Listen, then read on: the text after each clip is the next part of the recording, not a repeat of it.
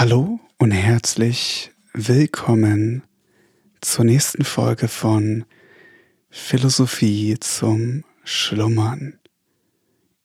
Zuallererst eine kleine kurze Entschuldigung, da diese Folge ein bisschen später kommt als sonst, ähm, weil ich das Wochenende noch an der Ostsee war und gerade erst wieder zu Hause angekommen bin es ist immer wieder wahnsinnig schön, so ein bisschen Zeit außerhalb zu verbringen.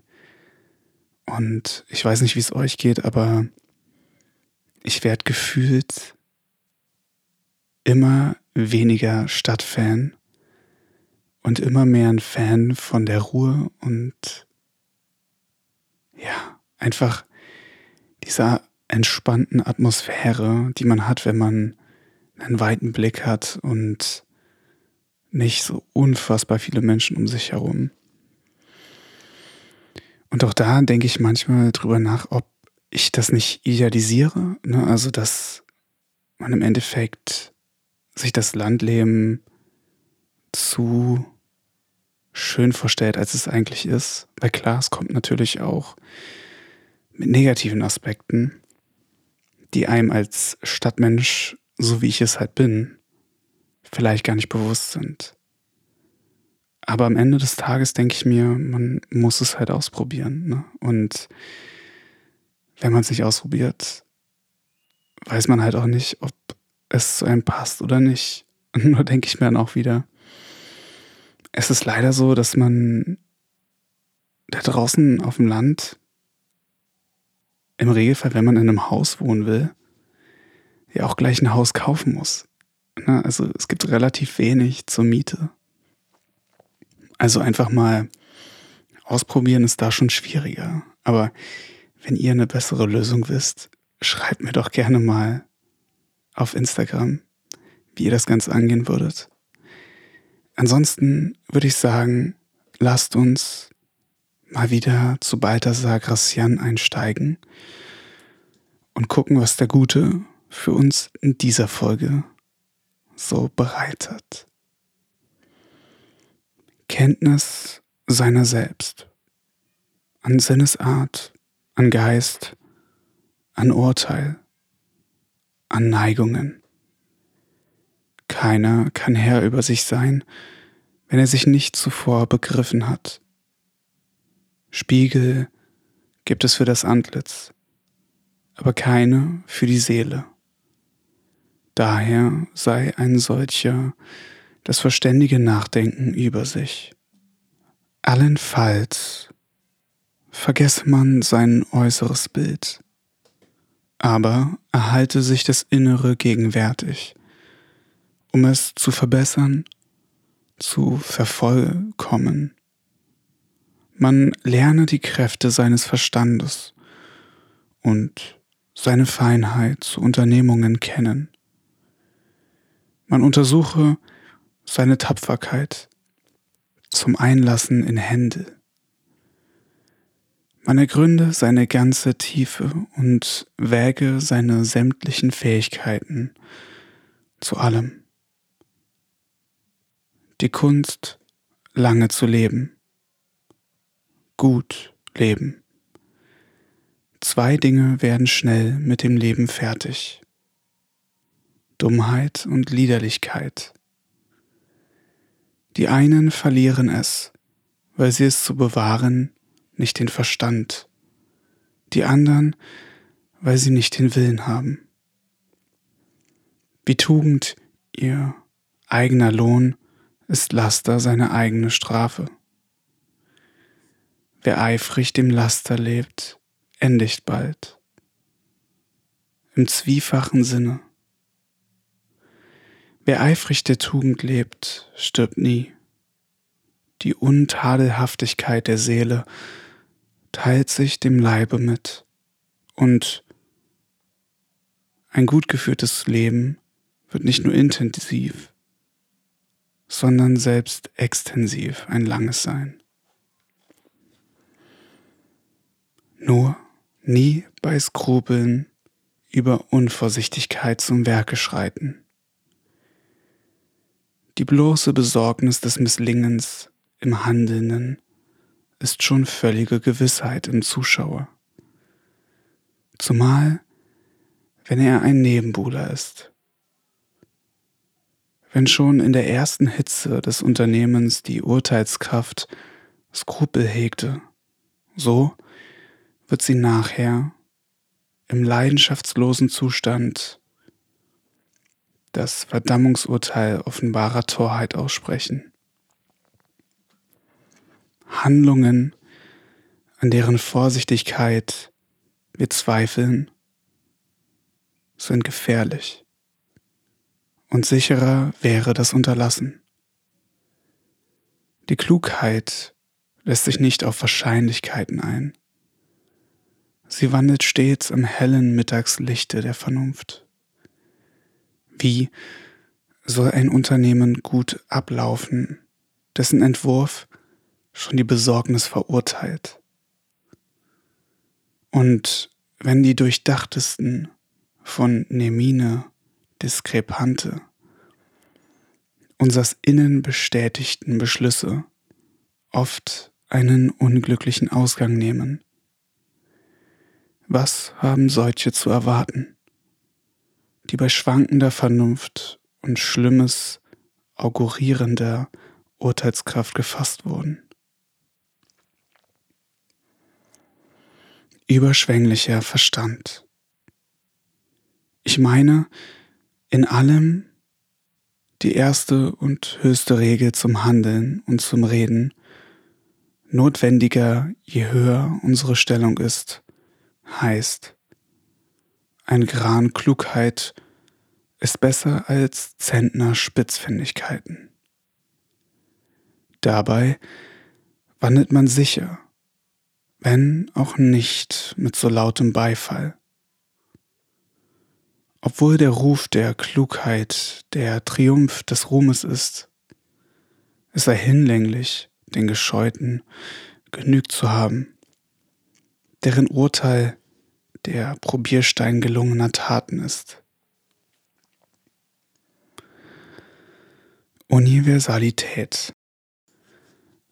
Ein Mann, der alle Vollkommenheiten vereint, gilt für viele, indem er den Genuss derselben seinem Umgange vermittelt, verschönert er das Leben.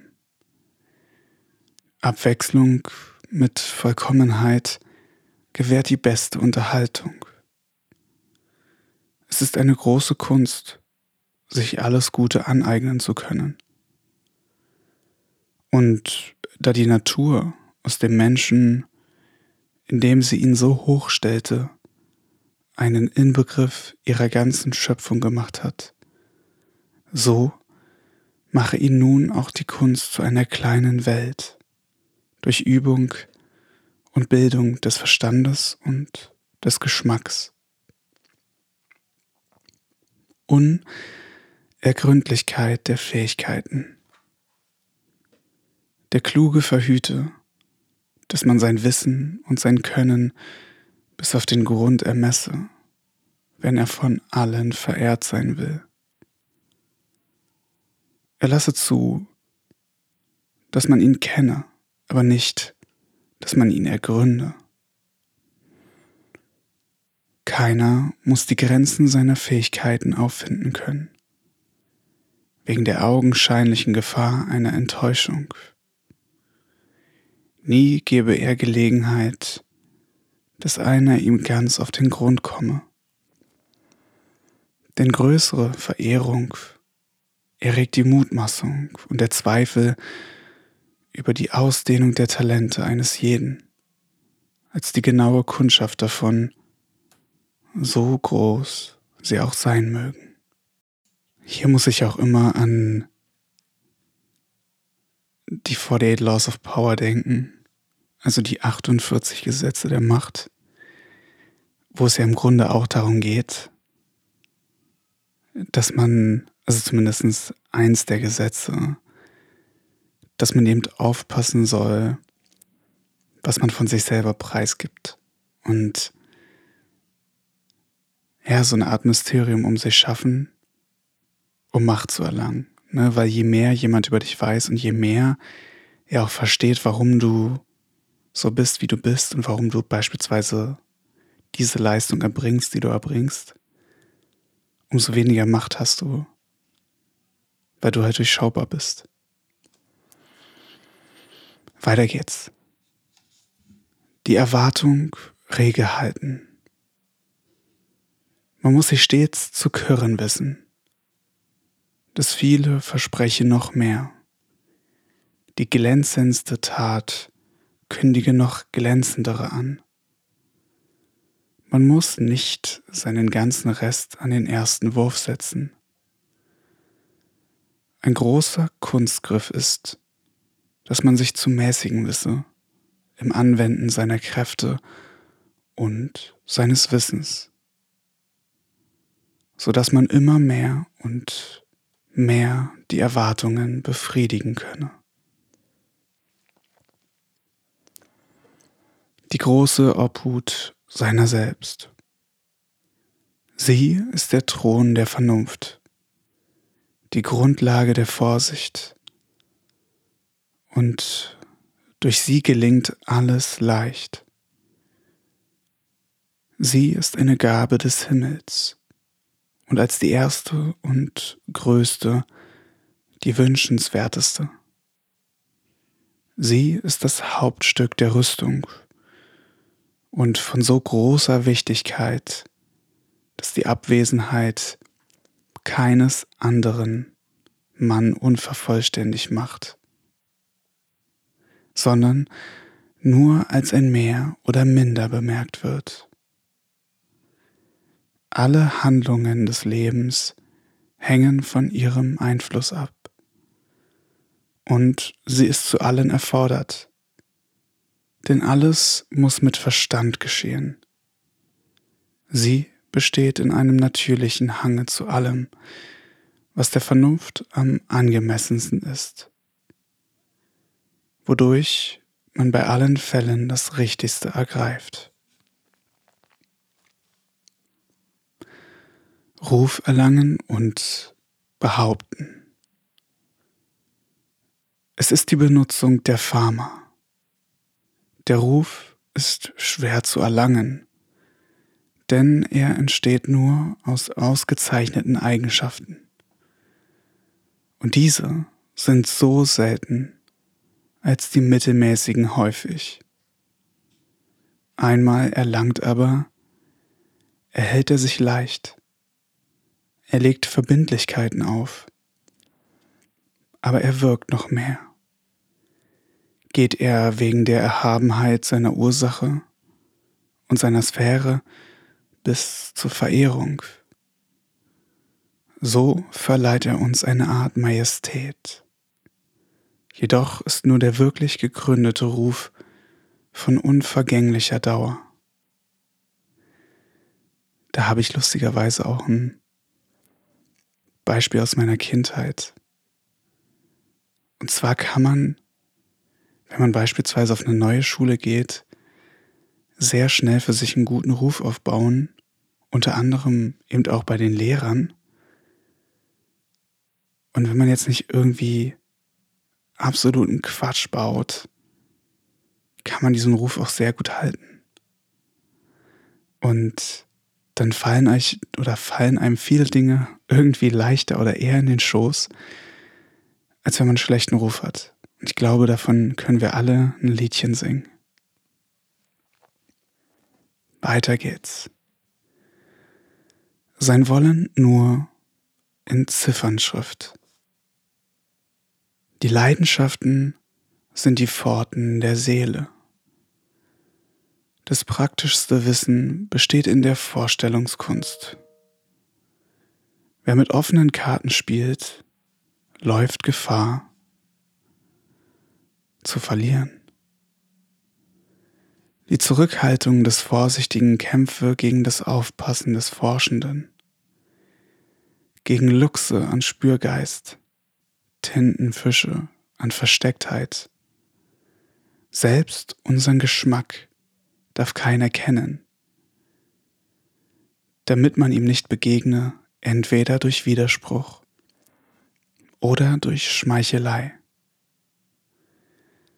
Wirklichkeit und Schein. Die Dinge gelten nicht für das, was sie sind, sondern für das, was sie scheinen. Selten sind die, welche ins Innere schauen, und viele die, welche sich an den Schein halten. Recht zu haben reicht nicht aus, wenn mit dem Schein der Arglist. Ich überlege gerade, ob das nicht auch so ein bisschen die Zusammenfassung vom Marketing ist. Weil es ja auch ganz oft so ist, dass wir, ich arbeite ja selber im Marketing, also Disclaimer dazu, dass wir probieren, Dinge zu verkaufen und dabei eben nicht unbedingt nur das Produkt an sich verkaufen, sondern eben auch eine Vision, eine Geschichte, die dahinter steckt. Diesen Schein, glaube ich, von dem Balthasar Christian hier spricht. Also um euch ein konkretes Beispiel aus meinem eigenen Leben zu geben. Nehmen wir mal an, ich bin gerade dabei, oder nicht nehmen wir es nicht nur an, ich bin sogar, ich überlege mir ein Rennrad zu kaufen. Und ich glaube, dass das Rennrad an sich gar nicht so das Besondere ist, irgendwie als Fahrrad, ne? Weil ein normales Fahrrad würde den Job eigentlich auch machen. Aber woran ich mich ergötze, sage ich mal, wenn ich dieses Rennrad bestelle oder dann irgendwann habe, ist irgendwie ein Gefühl, was damit einhergeht. Ne? Dieses Gefühl zu starten, professionell zu sein, ne? auf ein neues, auf eine neue Journey zu gehen mit dem Rennrad und so ein neues Kapitel anzustoßen. Und weniger das Fahrrad an sich, weil ich könnte mich jetzt auch auf jedes x-beliebige Fahrrad setzen und einfach losfahren. Wisst ihr, was ich meine? Weiter geht's.